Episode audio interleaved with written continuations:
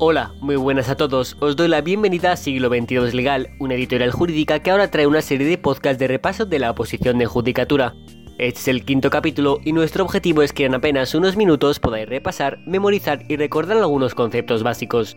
Podéis escucharlo andando en el tiempo de descanso e incluso antes de la ducha. Empezamos.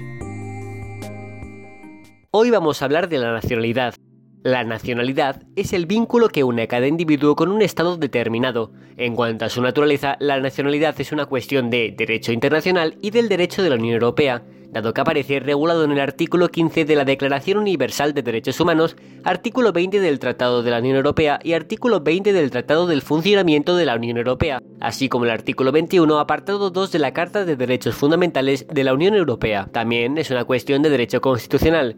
El artículo 149, apartado número 1, número 2 de la Constitución española establece que la competencia exclusiva del Estado en materia de nacionalidad. También es una cuestión de derecho constitucional.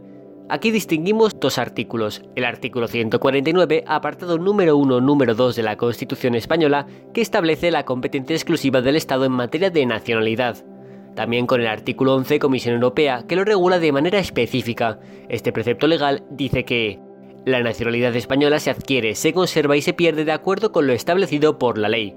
Ningún español de origen podrá ser privado de su nacionalidad.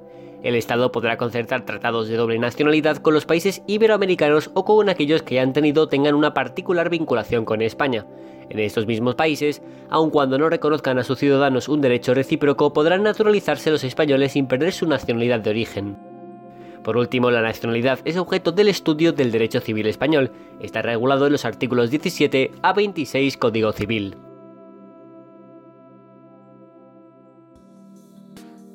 Y este ha sido el repaso de la nacionalidad. Esperamos que os haya servido para recordar y asentar lo aprendido.